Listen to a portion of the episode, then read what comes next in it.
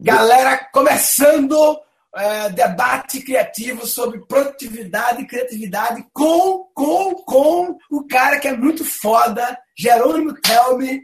E aí, velho, beleza? Beleza, cara. Eu fico muito feliz de você começar errando meu nome, porque só minha mãe acerta e minha mulher. Se você, acerta então, meu, se você acerta meu nome de cara, eu ia ficar achando estranho, ah, porque só minha mulher e minha mãe é acertam. Telme, não? É Temel. Obrigado pelo convite, Murilo. Brincadeira à parte, cara. Obrigado pelo convite. Uma honra estar aqui contigo e com a tua audiência, que é visivelmente diferenciada pelo que eu vejo lá dos seus canais, cara.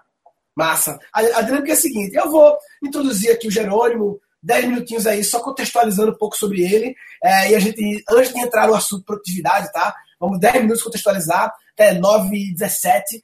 E depois eu vou começar com algumas perguntas que eu já tenho pronto na minha cabeça aqui, que eu acho que é de interesse de todo mundo. Vou jogar umas duas perguntas minhas e aí vou vir aqui no, no, comentário e vou ver as perguntas da galera. Eu queria que você se apresentasse. Desafio, são 9 e 10. Em 5 minutos. Eu sei que a história de Jerônimo é uma coisa assim louca de foda, mas o desafio para passar, focar, focar, né? Em produtividade e criatividade é 5 minutinhos. Beleza. Em 5 minutos. Cara, se eu olhasse para trás e tirasse cinco fotografias, uma por minuto da minha vida, fosse fazer cinco fotografias, cinco Boa. minutos. Cara, primeira fotografia, eu dormindo no colchonete até os 26 anos de idade. Aquela foi a primeira fotografia, eu dormia literalmente no colchonete. Casa dos meus pais tinha um armário, uma geladeira, uma televisão, uma mesa que a gente comia, a cama de casal e no meio ficava meu colchonete que a gente levantava de manhã e botava atrás, ou entre o armário e a geladeira, ou entre a geladeira e a janela. Então, até os 26 anos foi ali. Cresci ouvindo meu pai dizer: meu filho vai ser médico advogado. Meu pai é taxista, queria que o filho dele fosse doutor. Para ele, doutor era médico advogado, era a opção dele. E aí, segunda fotografia. Chega o momento de eu fazer o vestibular. Eu não gostava de sangue, cara. Até hoje eu desmaio para fazer exame de sangue, literalmente. A mulher vai fazer meu exame de sangue, eu tenho que deitar para ela fazer meu exame de sangue. Eu desmaio. Eu falo, dá para fazer deitado? E aí, eu resolvi ser advogado. Essa é a segunda fotografia. Né? E aí, cara, aconteceram várias coisas na minha vida, não daria para contar em cinco minutos, mas três importantes, cara. Eu levei um tiro na barriga no assalto. Meu pai infartou. E eu não tive aumento no emprego que eu achava que eu ia ter. E aí, nesse momento, eu falei assim, cara, aí vem a terceira fotografia. Cara, vou ter que fazer, eu vou, vou mudar minha vida. E resolvi fazer concurso público. E eu passo no concurso público para ser advogado da União aos 26 anos de idade. Preciso dormir no colchonete do, até os 26 anos. Passei no concurso, saí da classe C talvez dê em alguns momentos, mas C na maioria, para classe A. Pelo menos segundo o IBGE era classe A, da noite para o dia. É, aí, cara, eu decidi que eu ia ter concurso público, passei, saí da classe C, fui para classe A, segundo o IBGE era classe A, meu último salário foi R$ 21.945,30. Essa é a terceira fotografia da minha vida. Existe uma frase do Tony Robbins, que eu vi ela a primeira vez da Paulinha Abreu, mas é do Tony Robbins, que ele fala o seguinte, sucesso sem felicidade é igual a fracasso.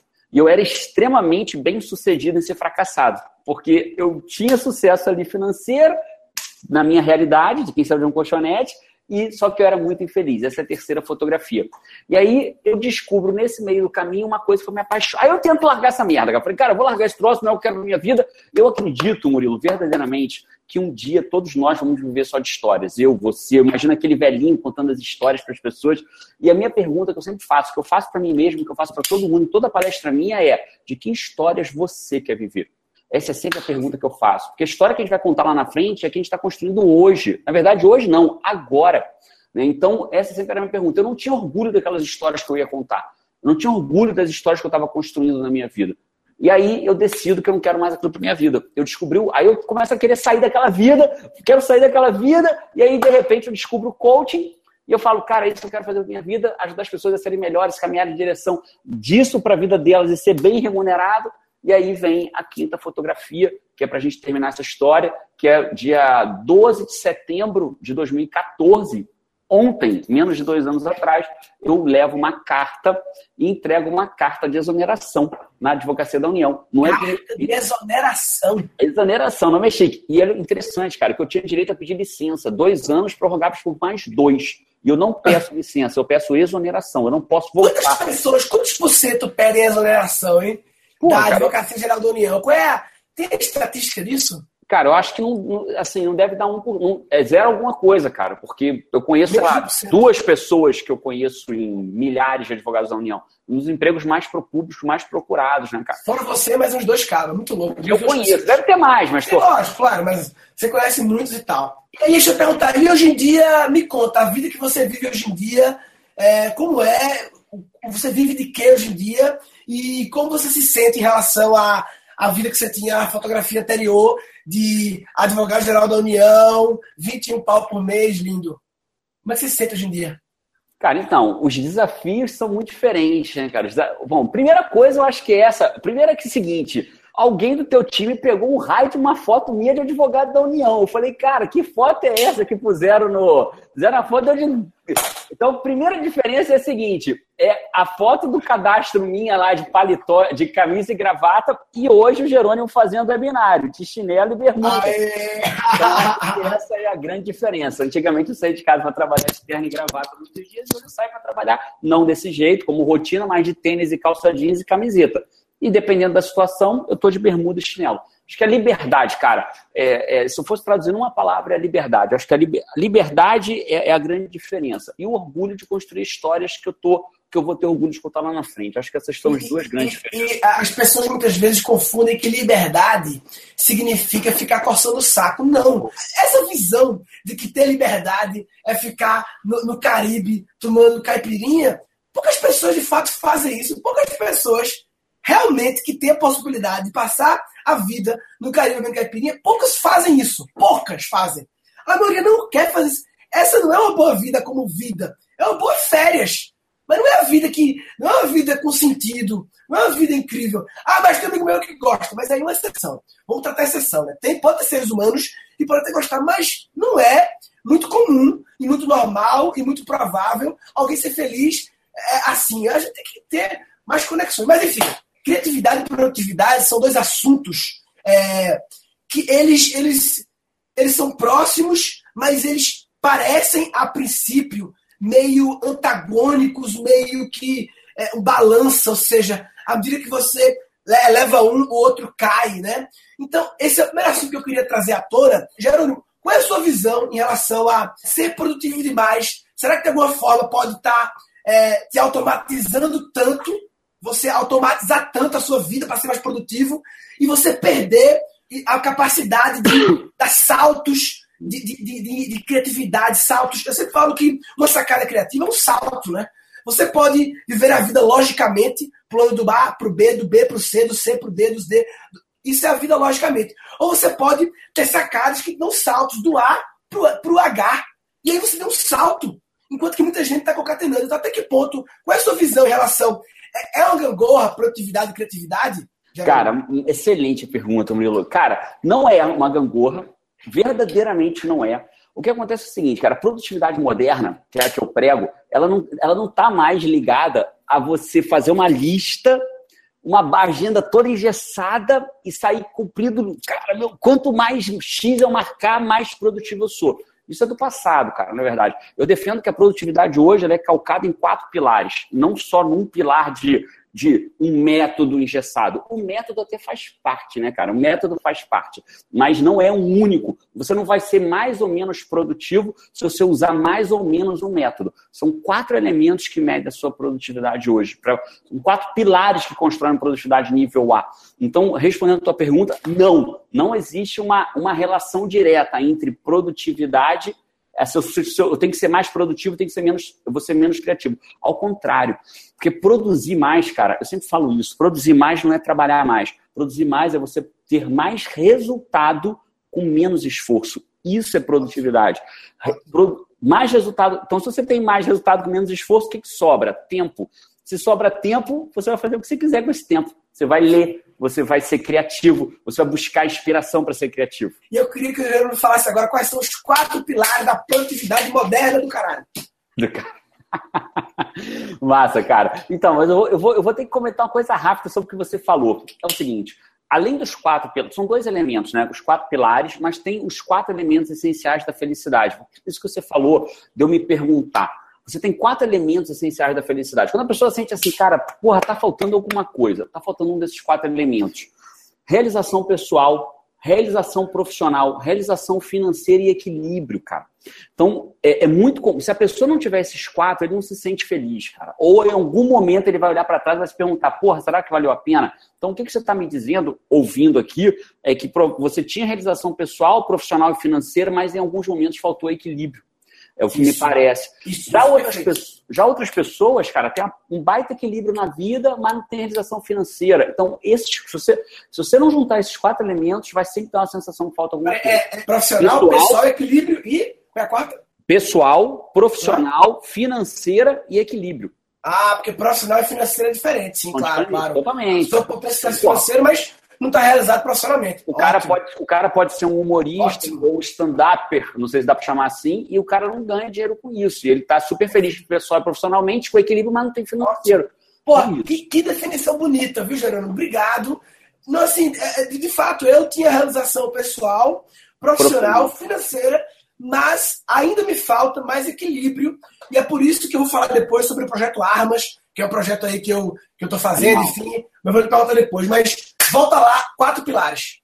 E se você quiser mais na frente deixar o loop aberto aqui para a galera, eu posso falar o que, que traz o equilíbrio para a pessoa, porque existe, tá um, existe uma questão técnica disso. Quanto tempo a gente teve Os quatro pilares é o, é o foco da parada? Para eu entender quanto tempo eu tenho. Não, como eles são os pilares, eles merecem 10 minutos. Merece 10 minutos? Tem que comigo, amigo. Vou te entregar. Pilares Tá bom. Entregar em oito, que eu gosto de entregar mais. é o seguinte, meu garoto. É, o primeiro pilar é o seguinte. Eu acredito, então vamos lá, são quatro pilares. O primeiro pilar, eu acredito verdadeiramente que a vida é como se fosse um quebra-cabeça, cara. É como se todo dia da sua vida você enfiasse a mão dentro de um saco e tirasse uma pecinha do quebra-cabeça da tua vida. Todo dia. Hoje, você está pegando uma pecinha do quebra-cabeça da tua vida. Já, já montou quebra-cabeça, Murilo? Uhum, claro. E o, que, e o que a gente faz com a tampa do quebra-cabeça? Pega a tampa do quebra-cabeça e bota de lado assim, tá ligado que aqui é a capa do livro já para fazer merchan, né? Opa, então, então, mas falando sério, a gente bota a tampa do quebra-cabeça da nossa vida, a bota quebra a tampa para guiar a, a montagem do quebra-cabeça. O que acontece com a maioria das pessoas, Murilo, é que elas não sabem qual é a fotografia do quebra-cabeça que elas querem montar para a vida delas. Ah. E quando você não sabe qual é a fotografia que você quer montar, você não sabe que peça pegar. Então, o primeiro pilar é exatamente esse, é o pilar da clareza, cara. Clareza, clareza, sim. E, e mais do que isso, olha que louco. É, a gente, se eu dissesse assim, cara, você vai ter uma oportunidade de fazer um treinamento na, de MBA na FGV, que é 35 mil reais de graça, conseguir para você toda terça e quinta, na duas quadras da tua casa. Parece uma baita oportunidade. Mas quando você tem a fotografia exata do seu quebra-cabeça, você não pensa mais em oportunidade, cara. Você pensa assim, beleza. Peças. Mas isso, é, isso é uma peça ou não é, é uma peça claro, da fotografia? Claro, claro. Então isso, isso, muda totalmente. Beleza. Ó, então... Uma vez, rapidinho, no break, uma vez do, do, do nosso encontro Mastermind, eu vou dar os acréscimos depois para você, tá? Beleza, beleza. No, no break, eu te perguntei uma coisa assim, sobre um assunto assim qualquer, e aí você me respondeu Murilo, qual é a primeira coisa que tem que fazer em relação a isso? Aí eu falei qual é a primeira coisa que eu achava, mas falou, não, não, clareza. Tem uma antes dessa. Clareza sobre. É o pontapé. Isso ficou, isso ficou em mim. E agora que você falou, se viu, eu sempre falo que algumas coisas para a gente incorporar, a gente precisa de mais de um impacto, né? Muitas vezes a gente ouve falar uma vez, é um jabzinho que você levou. Ouve falar de novo. Então, naquele dia você me falou, eu já tinha visto falar em clareza, mas naquele dia foi um direto que eu levei. Agora está sendo mais um jab, porque agora eu já estou. Enfim, vai lá. Massa. Então, esse é o primeiro pilar, cara. É, tem uma passagem Alice País das Maravilhas. Se você não sabe para onde vai, Alice vem caminhando, encontra o gato, pergunta pro gato: Gato, para onde eu vou? Aí o gato pergunta: Você está indo para onde, Alice? Ela não sei. Aí ele fala: Você não sabe para onde vai, qualquer caminho serve. Então, é a síndrome de Alice. É o primeiro pilar, é clareza. Segundo Ótimo. pilar, cara, é um método. E no Rio de Janeiro tem uma quadra no aterro do Flamengo que eu e Max, a gente jogava tênis ali, amigo meu. Cara, batia a bola pra lá, ele batia a bola pra cá, batia a bola pra lá. O jogo era duro, Murilo. Duro de se ver, parceiro. Era uhum. duro de se ver. E aí, era 7-6, 7-5, 6-4. Um dia encostou um professor falou assim: Cara, alguém quer uma aula? Eu falei: Eu quero. Grátis. Eu falei: Eu quero. Meu amigo não quis. Cara, eu, ele só me ensinou uma coisa, Murilo: apontar pra bola, bater, fazer um movimento e terminar o movimento. Aponta, bate, termina o movimento. No dia seguinte, eu ganhei dele de 6-2, 6-1, 6-0. Por quê? Porque o professor me ensinou um método de como bater na bola. Então, é isso. Segundo ponto é método. Existe método para produzir. Existe, existe uma técnica para você produzir mais. A gente pode dar até algumas um, dicas aqui ao longo. Um, um, um, testemunial sobre método em outro universo. Eu faço uma aula, eu tenho um personal trainer que ele, ele é mestre em Wing Chun, arte marcial. E eu aprendi muito com ele que, tipo assim, é a história do tênis, né? Você vai uma briga, defesa pessoal e tal. Quando você sabe o método, o método com que você imobiliza um ser humano, dá uma chave sem machucar, mas travando o cara, seja qual for o tamanho do cara, apenas com o método, você vê, caralho, informação que ele me fala em um minuto e eu decoro, posso treinar um pouquinho mais, mas uma informação que o cara te deu. Então, só para validar método, vou dar o desconto e continua. Show de bola. Terceiro pilar. Então, beleza. Então, agora você tem clareza, tem um clareza. método para produzir mais. O que eu chamo de método? Eu olho assim, uma pessoa sem método, em 30 dias, ele pega 30 peças, mas dessas 30, só três montam o quebra-cabeça dele. É, ótimo. Eu, em um Ótimo. mês, eu pego 70, 80 no meu quebra-cabeça. É por isso que, talvez, em um ano e meio, eu construí o que a gente construiu aqui. Mas beleza, isso é outro papo. Terceiro beleza. pilar, cara. Terceiro pilar é o seguinte, Murilo. A gente, para ter sucesso, a gente tem que ganhar uma briga que é muito importante. Uma, talvez seja a mais importante batalha que qualquer ser humano tem que ganhar que é aquela batalha que acontece dentro da nossa cabeça. Todos nós lutamos uma batalha dentro da nossa cabeça. Então, o terceiro pilar é mentalidade. Vê, eu dei uma, a maior palestra que eu dei foi para 2.500 pessoas, até hoje, a maior palestra que eu dei. Nunca dei uma palestra maior que essa. A primeira palestra do dia foi Carlos Wizard, bilionário. Segunda palestra do dia foi Flávio Augusto, geração de valor, bilionário. A galera ainda de pé aplaudindo Agora com vocês, Jerônimo Temel, mal milionário. Mal era milionário. Entra aí agora Jerônimo Temel. Isso porque eu já podia falar que era milionário, porque se fosse mais um ano antes, era, era assalariado. É, e, aí, enfim, aí eu entro. Então, cara, lá atrás, Murilo, falando sério, lá atrás, eu enquanto a palestra do Flávio Augusto estava acontecendo, eu estava lá atrás esperando eu, eu entrar. Ali eu estava lutando uma batalha interna. Sim. Batalha. Caraca, cara, como é que eu vou dar uma palestra depois de Carlos Luiza, de Flávio Augusto, cara? E nesse momento, se eu perco a batalha, eu já entro no palco derrotado. Sim, sim, sim. sim então a maior sim. batalha que a gente tem que ganhar é aquela que acontece foda. dentro da nossa cabeça. Foda. E aí, internos, foda, foda. Foda. E aí, cara, se você perde, perdeu. Aí eu vou falar o caminho oposto. Esses dias eu dei uma palestra, foi a menor palestra que eu dei na minha vida, para oito pessoas. Duas semanas atrás. Oito. Já deu palestra para oito pessoas, cara? Cara, eu já fiz um show para poucas pessoas, assim, show. É ruim, não é? É ruim, é ruim, é foda. É foda. E, cara, quando eu entrei, as, as pessoas estavam com uma cara assim de. Fala aí, cara. Aí eu pensei assim, caramba, eu pensei assim, essas pessoas não querem me ouvir. Então eu digo, sabe, Murilo, que a gente tem uma voz dentro da nossa cabeça e temos mesmo, tecnicamente. Essa voz fala algumas coisas pra gente. Talvez fale para quem está ouvindo a gente, você não vai conseguir, não tem como, não cabe, sim, sim. você não tem como dar certo, vai acontecer isso. Né? A gente está ouvindo uma voz na nossa cabeça. É o simbolizado pelo anjinho e o demôniozinho, né? Assim, não é uma simbologia lúdica, bem lúdica e infantil é o anjinho e o diabinho. E é as duas pessoas dialogando ali. Como você consegue. É, não é que o anjinho tem que ganhar sempre, mas que esse diálogo ocorra bonito. Porque é você é legal que, que eles dialogam, dialoguem. Você que é um cara que curte livro, dá para ver por trás aí claramente The Inner Game of Tennis, o jogo interno do tênis. Se você quiser, Uau. The Inner Game of Tennis. O que, que, é isso, cara? Esse cara ele percebeu que o jogador de tênis ele poderia sacar ele falava alguma coisa, então ele conversava com ele mesmo. Então o cara identificou dois selfies, selfie 1 selfie 2. Eu chamo essa vozinha de Zé Corubu, só para dar um nome para ela. É o Zé Corubu ah. que fala contigo. Então, na mentalidade é o terceiro pilar, cara. Você precisa aprender a calar o Zé Corubu. Tem que aprender a calar ele. E é porque... engraçado que, que o, o, tênis, o tênis, ele, claro, ele é ele é interessante realmente porque é um jogo individual, né? Ou seja, vai conversar com quem? Com você mesmo, né? Se é um jogo individual. E é um jogo que tem uma parada louca de você estar tá num, num set point e você perdeu o set point e de repente você começa o set novo e aí você começa perdido o set novo e aí de repente o set point 30 minutos depois, match point, ponto, cara, caralho! É isso. Né? Ele tem uma montanha russa louca, né? Então você é tem isso. que ter um bom E os grandes craques, os foderas, os Federer, são os caras que eles têm um diálogo eles controlam o Zé Curubu. É eles é Zé Curubu, é.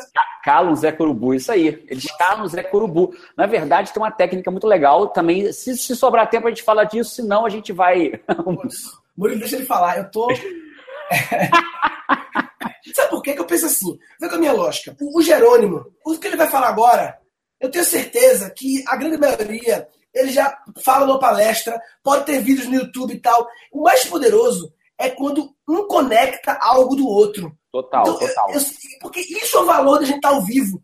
Se não podia, Jerônimo, faz um vídeo, os quatro pilares, e manda para mim, eu mando pra minha galera, ou talvez Agora já tenha na internet. É. Quando tu fala essa história da plateia com poucas pessoas e falou de mentalidade, uma coisa muito interessante de mentalidade é quando você modela, pela mentalidade, modela algumas formas de pensar de pessoas que você admira e acha foda, né? E você começa a perceber como aquela pessoa teve o diálogo consigo mesma mediante aquela situação. Então, um exemplo que bate com esse é que eu estava em João Pessoa quando era criança, ia ter um show do João Bosco, João, cara da MPB, assim, bem foda, e, e aí nível de avan, assim, e tal.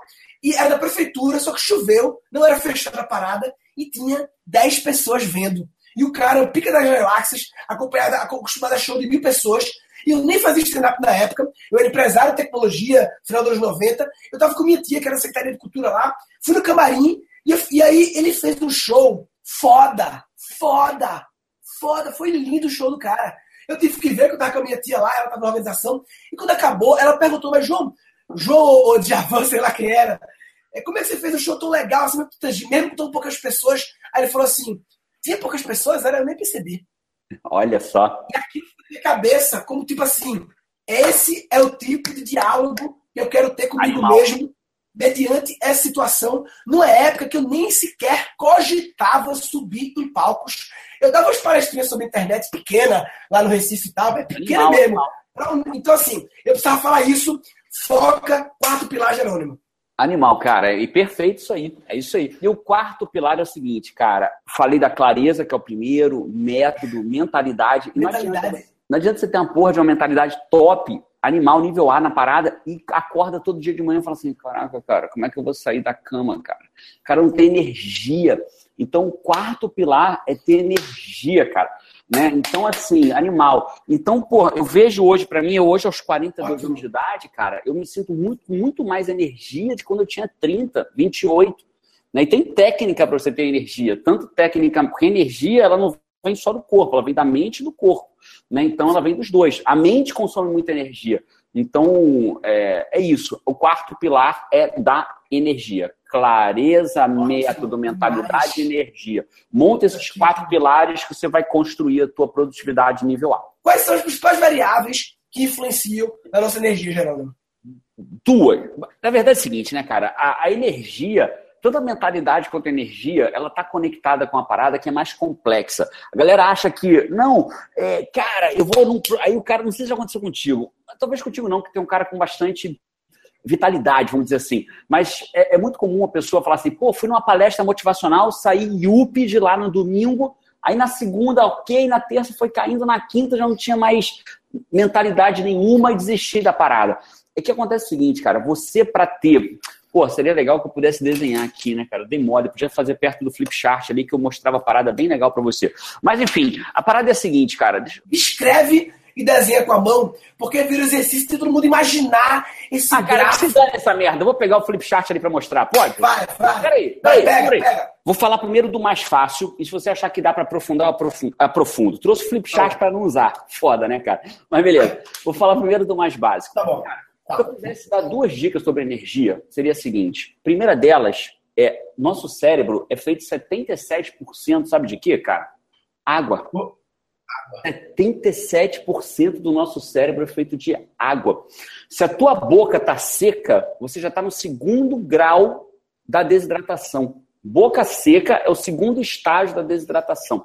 Então, se eu pudesse dar uma única dica para você ter energia, cara, é isso aqui, ó, o tempo inteiro. Água o tempo inteiro.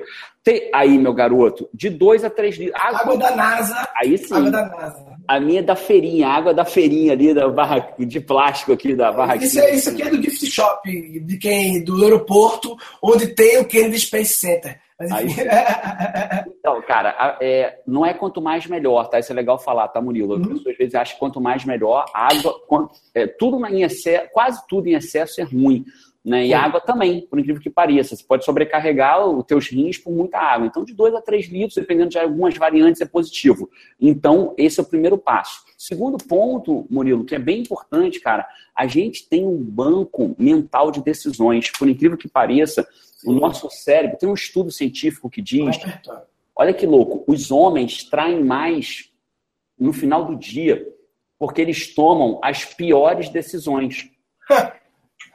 Então, Legal. existe 25% mais traição no final do dia. Isso é fato, tá, cara?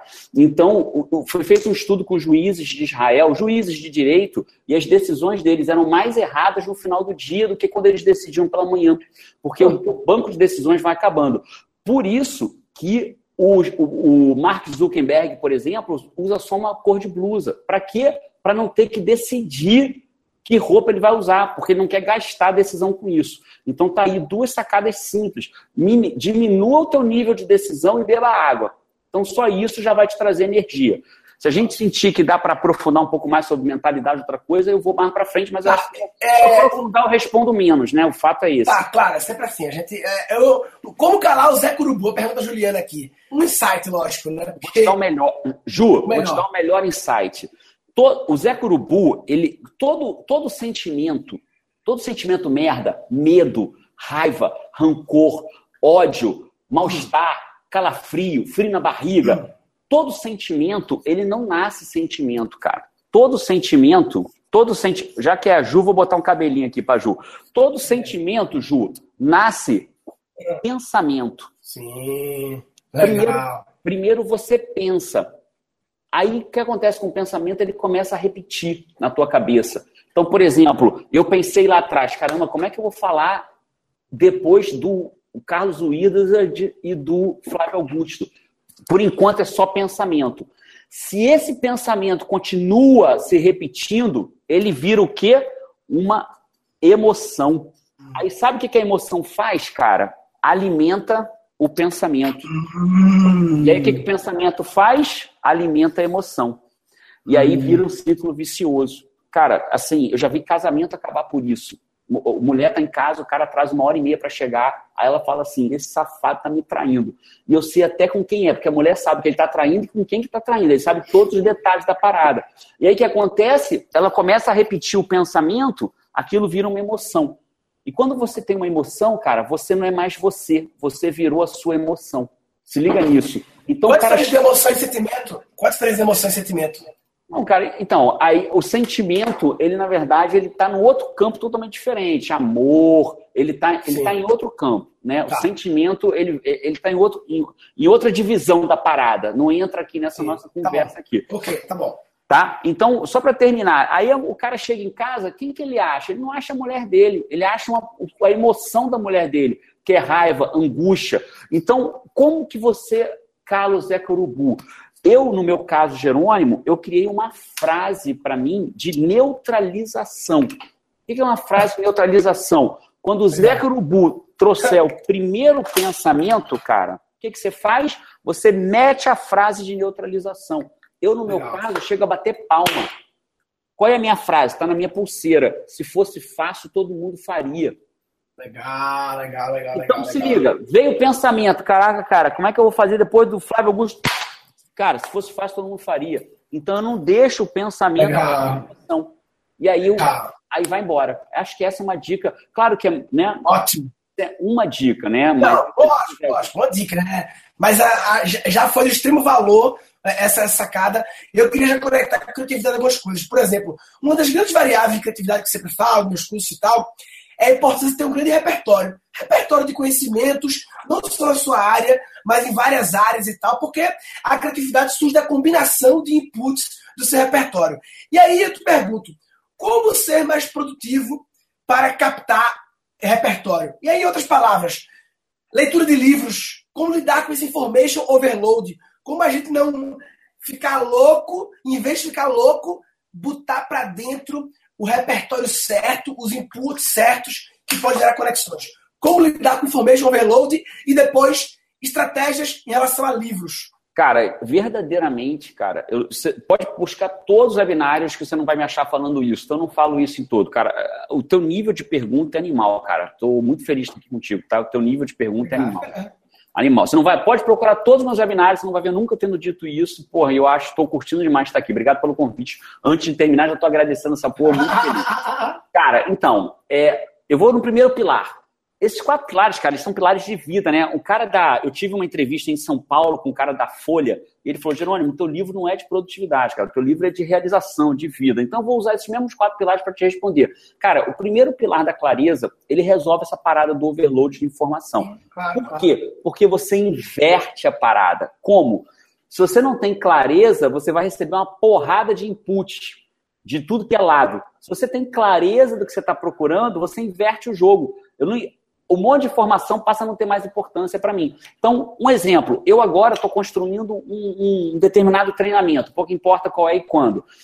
E aí, tudo que eu leio e vejo, eu leio e vejo para achar elementos para esse meu treinamento. Então, eu não me sinto overloadado de informações, eu me sinto ao contrário, achando elementos porque eu quero. A merda tá quando você deixa ao contrário, a informação chegar a você aleatoriamente. Aí você vai se sentir sobrecarregado. Eu chamo isso de direcionamento criativo. Perfeito. Eu chamo que é, que é o que acontece. O pessoal me pergunta muitas vezes assim: pô, Murilo, eu faço stand-up, comedy show, faço shows, eu faço poucos shows. E o meu ritmo de criação de novas piadas diminuiu muito. Porque o meu direcionamento criativo está para outras coisas. Então, portanto, os inputs que eu vou trazendo para o mundo, para dentro do meu repertório, são o meu olhar, tá, a lente agora eu configurei para outra coisa, e eu consigo reconfigurar de volta para o humor a hora que eu quiser. Eu tenho Animal. clareza disso. Mas eu configurei para cá para construir o que eu estou querendo construir de educação online. Mas aí, próximo ano, eu troco para o humor de novo e aí depois volto para cá. Enfim, isso me dá clareza e tal. E aí, quando você lê, você está trazendo tudo que você está recebendo de informação, o teu foco. É mais ou menos, cara, só para dar um exemplo, é quando a gente decide que vai comprar um tipo de carro. Você tá, porra, decidiu, vou comprar uma Tucson, sei lá uma Tucson, vou comprar uma Tucson. Cara, parece que você começa a ver um monte de Tucson na rua. Por quê? Há uma Tucson ali, olha outra ali, coisa que você nunca tinha visto, olha outra ali, outra outra ali. Por quê? Você passou a dar foco àquilo, ter clareza do que você quer. Então você começa a ver. Então quando você inverte o jogo, você as letras começam a saltar, caraca, cara, eu posso usar isso, posso usar aquilo. Então acho que esse é o melhor elemento para isso. Ó, e o que, que, você, em relação, ainda ligado a trazer inputs, livros, o que, que você pensa sobre livros? É, em relação a como ler mais, além de clareza, lógico, do que selecionar, mas mesmo com clareza, você pode ter overload dentro da clareza. Pode. Pode. Duas, pode ser duas sacadas na jugular? Duas na sacadas. Jugular. Dale. Primeira delas, pergunte ao livro. Pergunte ao livro que ele te responde. Por que, que você está lendo um livro? Então você vai perguntar ao livro, cara, esse livro aqui eu estou lendo para achar tal coisa. Então isso me ajuda muito. Então, por exemplo, eu estou lendo agora, cara, um livro que eu tenho certeza que vai, tu vai amar, cara, que é, você ainda não leu, que é O Jeito Harvard de Ser Feliz. Oh. Stan Cara, já, já querer com esse livro, mas nunca li, não. Então, o jeito Harvard de ser feliz. Eu sei que eu estou buscando dentro dele.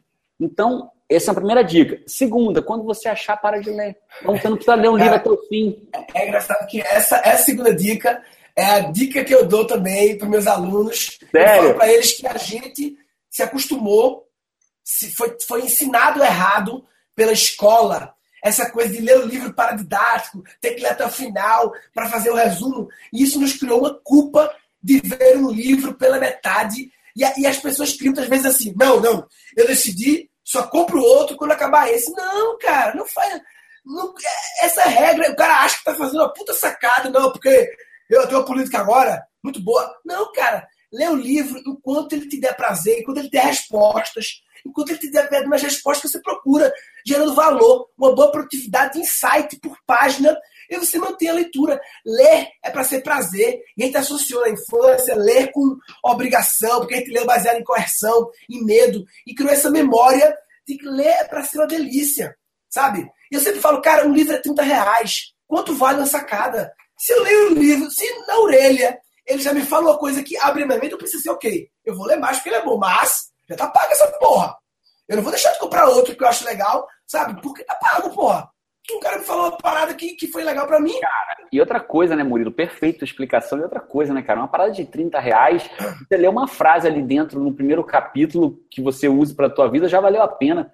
Se, eu, pudesse pagar, eu pudesse pagar 30 reais por, em sites que me, me ajudem, eu, eu, pô, eu sairia de casa todo dia com 300 reais para pagar uns 10 aí pela rua. São as duas sacadas são essas. Pergunta ao livro, entenda por que, que você está lendo o livro pergunte e na hora que você achar a tua resposta, para a hora que você quiser. Pode ser no primeiro capítulo, pode ser ali até o fim também. Outra pergunta que rolou aqui na Valesca, Jerônimo, foi e que tem a ver com aquela que eu falei no começo, né, que com uma dica para buscar o equilíbrio. Cara, então, o equilíbrio é, eu não apanhar do, do Murilo hoje, mas, cara, tudo. Para todos os elementos essenciais da felicidade, você é, precisa da clareza. Então, o que quer dizer isso? É o seguinte, só para dar, só dar um exemplo para a Valesca. Cara, imagina que você não defina quanto você quer ganhar de dinheiro. Um exemplo. Eu não vou definir, eu não defino. E aí, das duas, uma pode acontecer. Se você não define, pode ser que você ganhe menos do que você gostaria, simplesmente porque você não definiu. Mas Sim. no outro aspecto também é muito perigoso. Se você não definiu quanto você queria exatamente, às vezes você está ganhando e continua ganhando mais, não é porque você é um mercenário, é porque simplesmente você nunca parou para pensar Sim. quanto realmente eu quero ter de dinheiro. Quanto é isso, é clareza, né? Ter clareza, cara. Então, isso é um ponto. Eu sei, cara, então, por exemplo, vou dar uma. Já houve até essa pergunta aqui sobre filho e tal. Eu parece que teve aqui, ou enfim. Né, eu tenho o Dia Mundial da Farra, que é o sábado lá em casa. Chama Dia Mundial da Farra. É o dia que as crianças têm seis anos de idade, eles fazem uma lista do que eles querem fazer e a gente passa o dia pelas crianças, sem celular, sem, sem trabalhar, sem responder e-mail, sem fazer WhatsApp, sem nada por eles. Então, é o Dia Mundial da Farra. Como eu tenho clareza desse dia, eu, evi, eu peço ao máximo não fazer palestras nesse dia. Então, se o cara me dá três datas, eu nunca pego sábado, porque eu tenho clareza disso. Então, isso me dá equilíbrio. Então, o equilíbrio começa pela clareza. Se você não sabe o que te dá o equilíbrio, você não vai conseguir achar ele. Defina o equilíbrio para buscar ele. Não é a vida que vai te dar o equilíbrio, é você que vai definir o que você quer de equilíbrio e vai fazer a tua vida te dar o equilíbrio. Ótimo, foda. A, minha pergunta é: que já fizeram aqui, mas, é, mas é, passou desapercebido e está nas minhas, nas minhas ideias aqui. O que, que você pensa sobre rituais? Rituais diários, coisas que a gente tem que fazer todos os dias. Não sei se pela manhã, fala-se muito em pela manhã, eu acho que tem a ver com energia, né? Ser pela manhã, pelo que você já falou, homens traem mais à noite.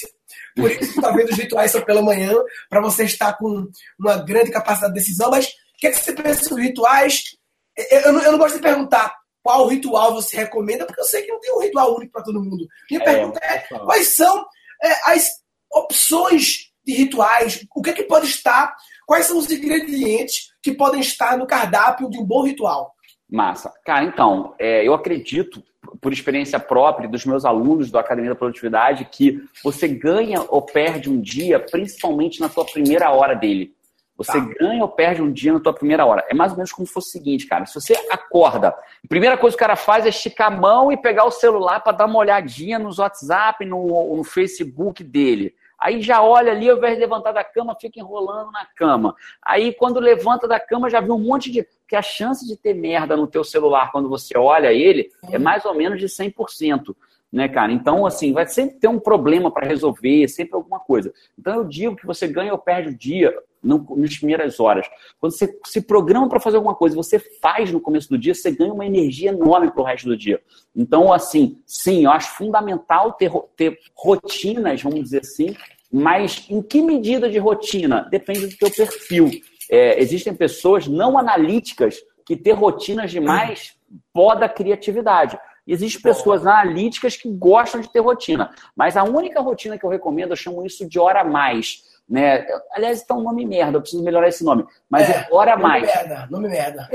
Por que, que é a hora mais? Aí a hora é a primeira hora do dia, cara. Se você quiser, se você quer ter uma rotina, estabeleça a primeira hora do dia como rotina. E Legal. tem inclusive explicações neurocientíficas para isso né? Mas é a primeira hora do dia. Então, a minha, onde que eu tenho rotina? Na minha primeira hora do dia. No resto do dia, eu não tenho uma rotina clara estabelecida. Mas na primeira hora do dia eu tenho. Do caralho, massa. Eu ia perguntar outra coisa que algumas pessoas perguntaram aqui também. Alimentação. O que, é que você acha de alimentação versus produtividade, relação com energia e lógico? Total, ligação total, cara, ligação total. É, agora, tem, só fazer um disclaimer aqui importante, uma, uma, um aviso geral, que isso é uma alimentação que eu sigo. Você não pode seguir sem consultar o teu médico. Você precisa, é, é, efetivamente, precisa consultar um médico se você não está capacitado para tomar decisão se você pode ter essa alimentação ou não. Beleza? Então é o seguinte, eu, Jerônimo, hoje não como como rotina glúten, lactose e carne animal. Eu não como como rotina glúten, lactose e carne animal. E isso me faz um bem danado. Eu melhorei a sudorese, eu suava, cara. Eu estaria aqui agora com uma pizza gigante, com o peito aqui suando. Então, o glúten e a lactose me fizeram parar de transpirar. A dor de cara, eu tinha dor de cabeça todo dia, cara. Todo dia eu tinha dor de cabeça, a dor de cabeça sumiu praticamente. E, a, e parar de comer carne animal melhorou muito meus, meus ataques de perereca. Eu tinha muito ataque de perereca, cara. Você já teve ataque de. Dá aqueles nervosos assim, que tu bate ah, na mesa. Porra, sim, dá uns rompantes de raiva. E a, a, carne animal melhorou muito isso em mim, cara. Porque, é, não sei se você tá ligado nisso, quando o animal vai ser sacrificado, vai ser um sacrificado, não, vai ser abatido. Né? Ele, 80% dos animais eles percebem que vão ser abatidos. E aí eles têm uma descarga neuroquímica de toxinas, igual a gente tem quando está passando por um grande estresse. Né? E aquela, toda aquela toxina vem para dentro da gente, porque é, aquilo vai para o músculo do animal, ele tem uma descarga, vai para toda a carne dele, e aí uma descarga neuroquímica que a gente ingere aquilo. E isso, segundo o Zen Budismo e diversas outras pessoas que defendem essa teoria, você tem, traz aquela raiva junto dentro de você autoindução ou não, eu realmente melhorei muito nesse aspecto, cara. Eu praticamente hoje não tenho alteração de humor repentino como eu tinha antes. Como você descreveria o seu processo criativo? Como, quando você está precisando criar, você vai criar um novo treinamento, está naquela fase de desenhar o framework, o escopo, que é o, o coração, né? O coração de um bom treinamento é o framework. O que torna original um treinamento e outro é a originalidade do framework. Porque, assim, o conhecimento, ele tá por aí. Eu não criei as coisas de criatividade do mundo, não. Eu combinei várias teorias de várias pessoas, de 50 livros e conhecimentos e vivência de 20 anos criando soluções criativas. Eu empacotei numa teoria do meu curso, baseado em nove bloqueios, bloqueios educacionais, bloqueios mercadológicos e cerebrais, a teoria de que nós nascemos criativos, desaprendendo a ser criativos, podemos reaprender a ser criativos. Eu criei meu framework e tal. Então, então quando você está nesse momento, você falou que está querendo criar um treinamento novo. Como é seu processo? Você se reclui, é, vendo, é, é, medita? Fala um pouco sobre isso. Eu não sei se você já pensou muito sobre isso, já se auto-observou muito em relação a isso, mas me fala.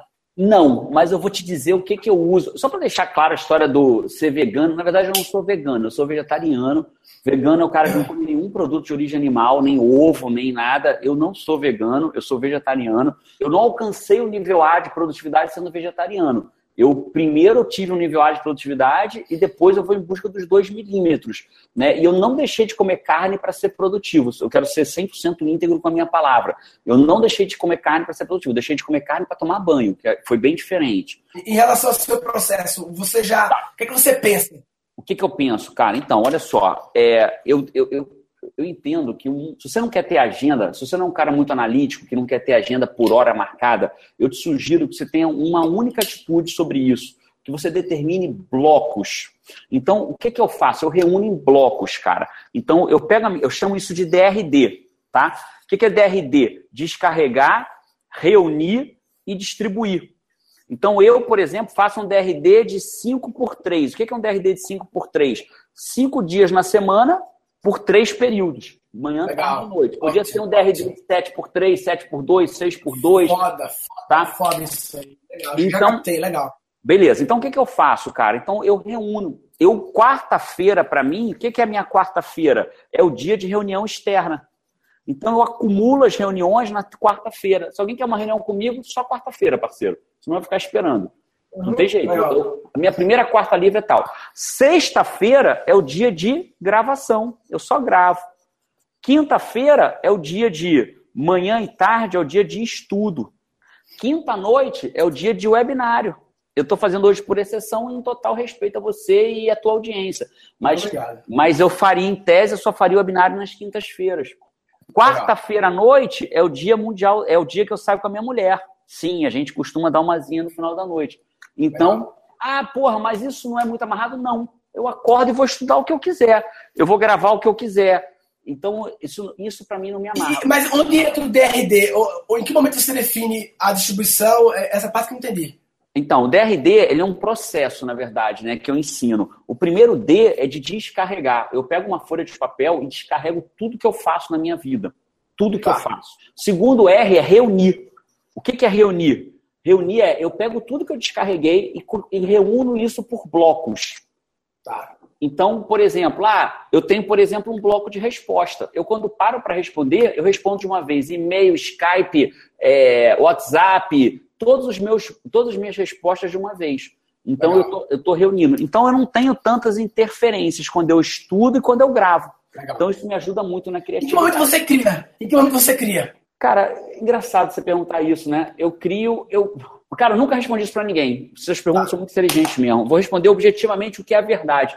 Eu crio antes da gravação, cara. Eu crio minutos antes de eu ligar a câmera para gravar. Talvez o efeito, o efeito pressão, né? Tem um, um, um cara que eu estudo atividade que ele fala que são três variáveis, né? Eu falo no meu curso sobre isso. BIP, é, bom humor, irreverência e pressão. Bom humor no sentido de trazer o lado infantil, que no meu curso é o bloqueio do adulto e tal, e reverência no sentido de não ser reverente, desafiar padrões, é o que eu chamo de bloqueio das tradições, e pressão, que tem a ver com o bloqueio do tempo, que é talvez a variável você ter que, a minha interpretação, tá? A variável de ter que dar o REC agora, essa pressão força as combinações dos inputs que já estão no seu repertório, talvez. Cara, então, você... só, deixa eu só responder o terceiro tá. D aqui, posso? Só para. O primeiro pode, D descarrega, o segundo é reúne e o terceiro D é o distribui. Porque eu descarreguei aquele pinca, cara, 48 coisas que eu faço. Depois eu reúno em blocos menores e distribuo esses blocos pela semana. É isso que eu faço. Claro, hum. tem uma hum. técnica um pouco mais afinada disso, mas o teu público é inteligente. Mas agora eu quero fazer você pensar. É, você Vai.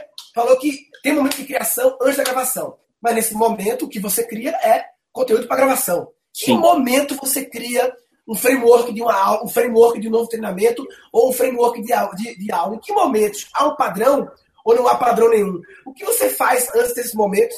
O que você faz depois? Onde você faz? O que você come antes disso? Legal, cara. Bom, então vou responder pelo que vai acontecer esse final de semana. Estamos no feriado, eu, tá. João e Carol vamos para um resort que tem, que tem mas não é resort milionário, não. É resort normal ali. Vão pagar 2.500 a família toda por, pelo por um monte de dias lá e tem recreação com as crianças, entendeu? E aí vai fazer o quê? As crianças vão para recreação e eu vou ficar lá sentado num canto criando. Pronto, cara, eu sei te dar resposta. Eu sei te dar resposta. Sabe o que eu é. faço? É. Eu vou para a praça de alimentação do shopping ou para a cafeteria. É isso que eu faço. Ah, também gosto disso. Gosto muito disso. Eu gosto muito disso. Eu, esse tumulto, assim, adoro. Aeroporto, Cara, praça, cafeteria, ótimo. Eu estudei para minha dissertação de mestrado na Praça de Alimentação do Shopping. Eu descobri isso lá atrás. Que o barulho comum Sim. vira uma coisa só ótimo. e não me incomoda.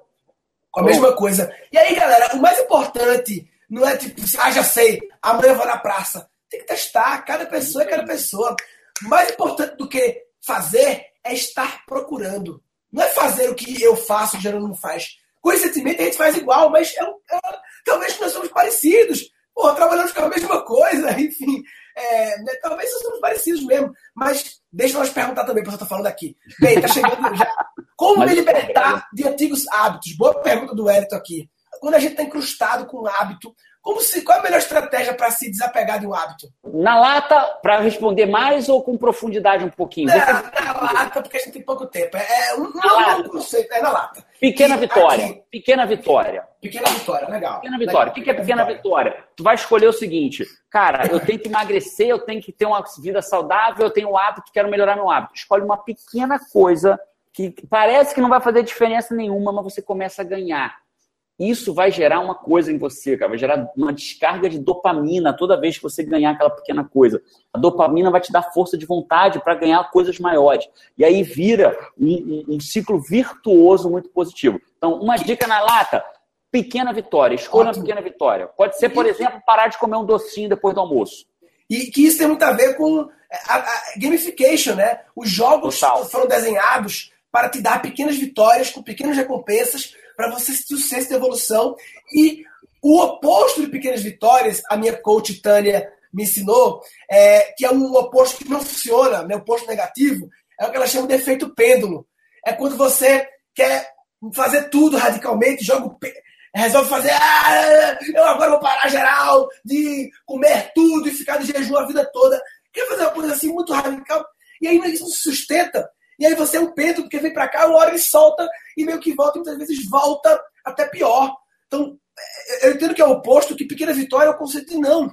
Não faz uma coisa louca, faz uma coisa pequena, que dá um senso de vitória, isso é lindo, do caralho. A partir da próxima semana, a gente vai começar vários episódios que antecedem meus lançamentos, que é uma série chamada Habilidades do Futuro, quatro habilidades do futuro. Uma delas, adivinha, é criatividade. Ha! E a gente vai começar essa, essa série próxima semana. Acompanha a série.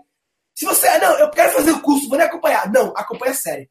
Essa série é uma introdução pro curso. Eu, quando começo o curso, faço, galera, tem que ver a porra da série. Tem que ver. Deixa eu ver aqui, pergunta da galera. Método para evitar a procrastinação. Opa, procrastinação. Cara, é o seguinte, a procrastinação, ele tá ligado. É, a procrastinação é um dos grandes problemas da, da, da produtividade, talvez o maior deles, né, cara? Só para quem não sabe, procrastinar é o quê? É você resolve fazer uma parada importante agora e antes de fazer, você fala assim, cara, eu acho que eu tenho que arrumar minha mesa antes. Antes de eu fazer a parada que é muito importante, eu preciso dar um jeitinho na minha mesa. O cara resolve fazer na mesa dele. Ou que tem que comprar uma coisa no shopping. Ou que tem que resolver uma lâmpada que está queimada há dois meses.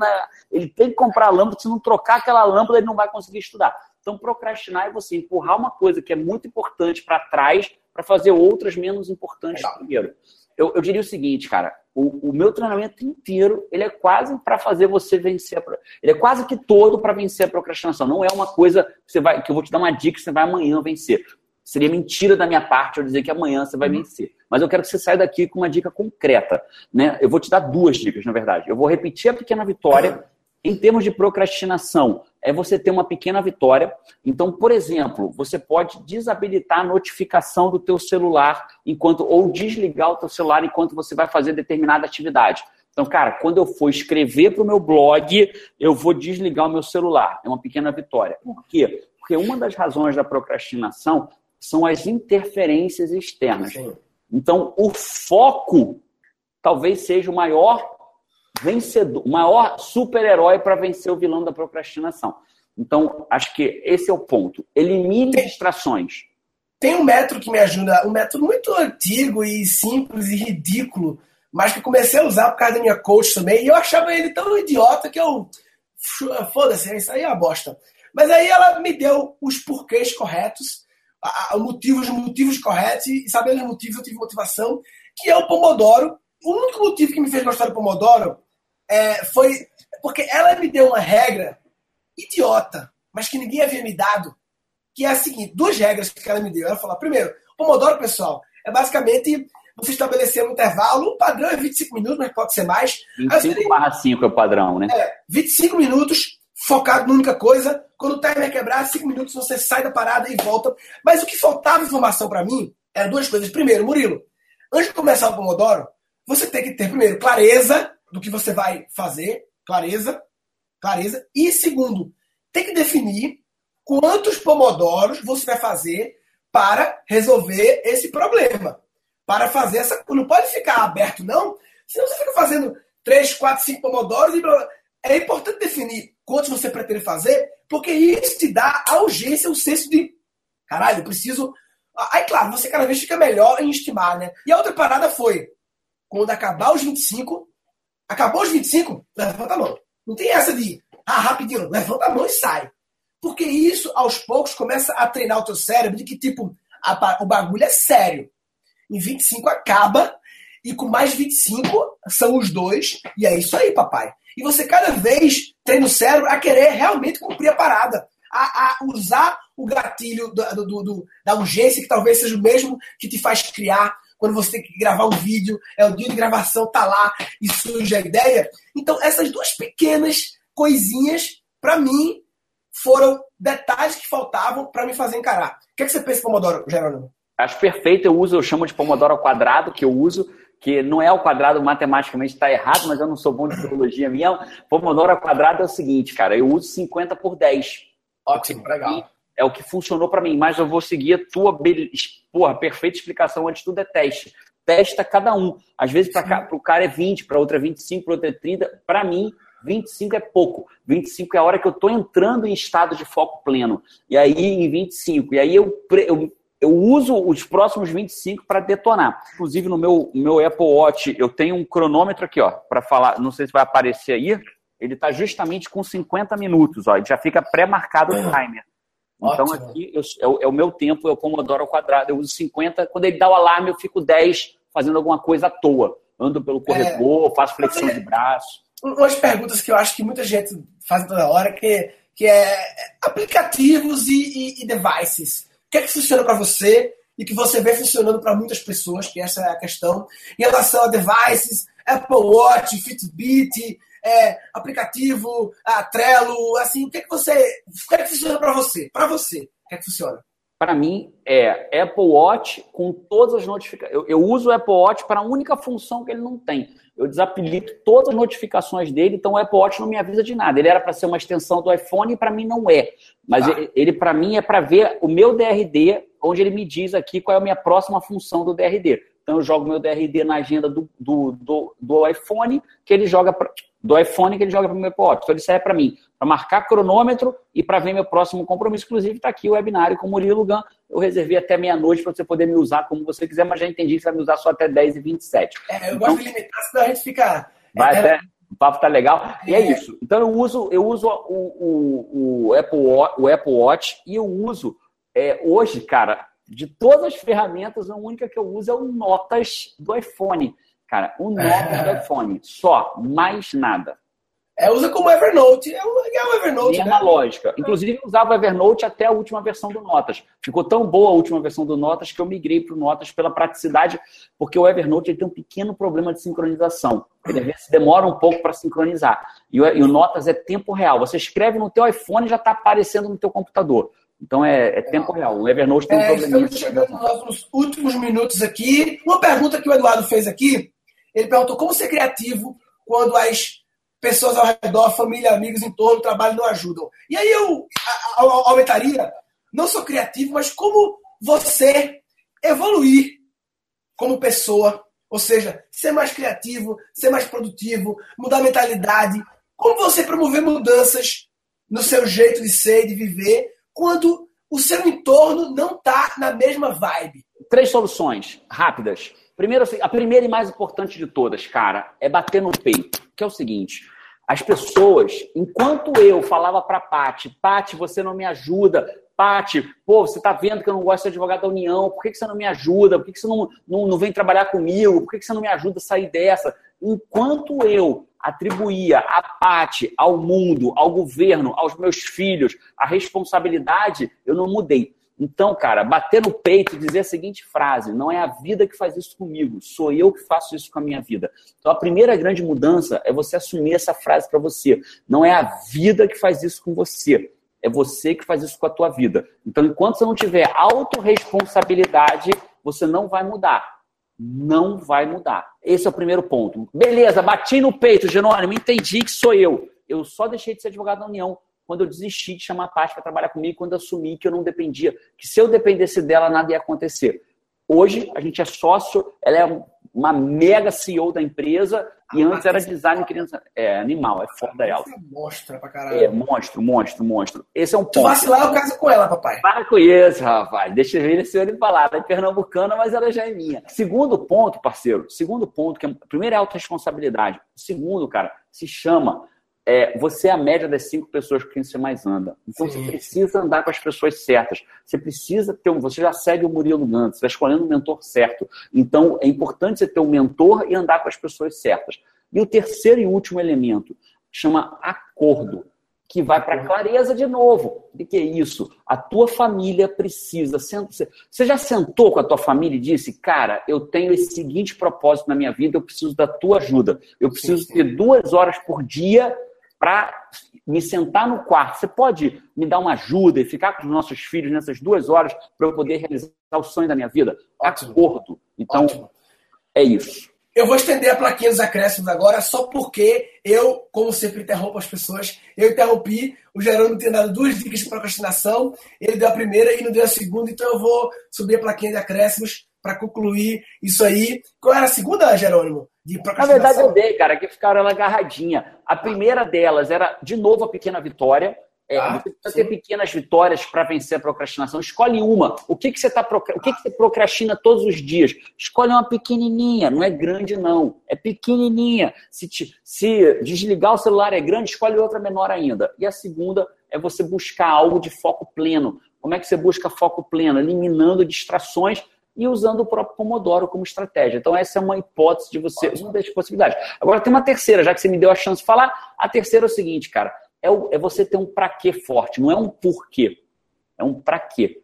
Né? É, é para que forte. Então, parceiro, quando você acha o teu para quê verdadeiramente magnético, você topa abrir mão da tua, da tua, da tua procrastinação crônica para poder alcançar aquilo. Quando você tem o teu para quê. É, é, muito louco. Eu queria agradecer muito, Geraldo, porque muito lindo, assim, para mim, várias coisas. Eu vou ver, eu vou ter que ver de novo esse hangout para mim para absorver as coisas para mim. Tem que assistir de novo. Muito louco, muito obrigado, galera.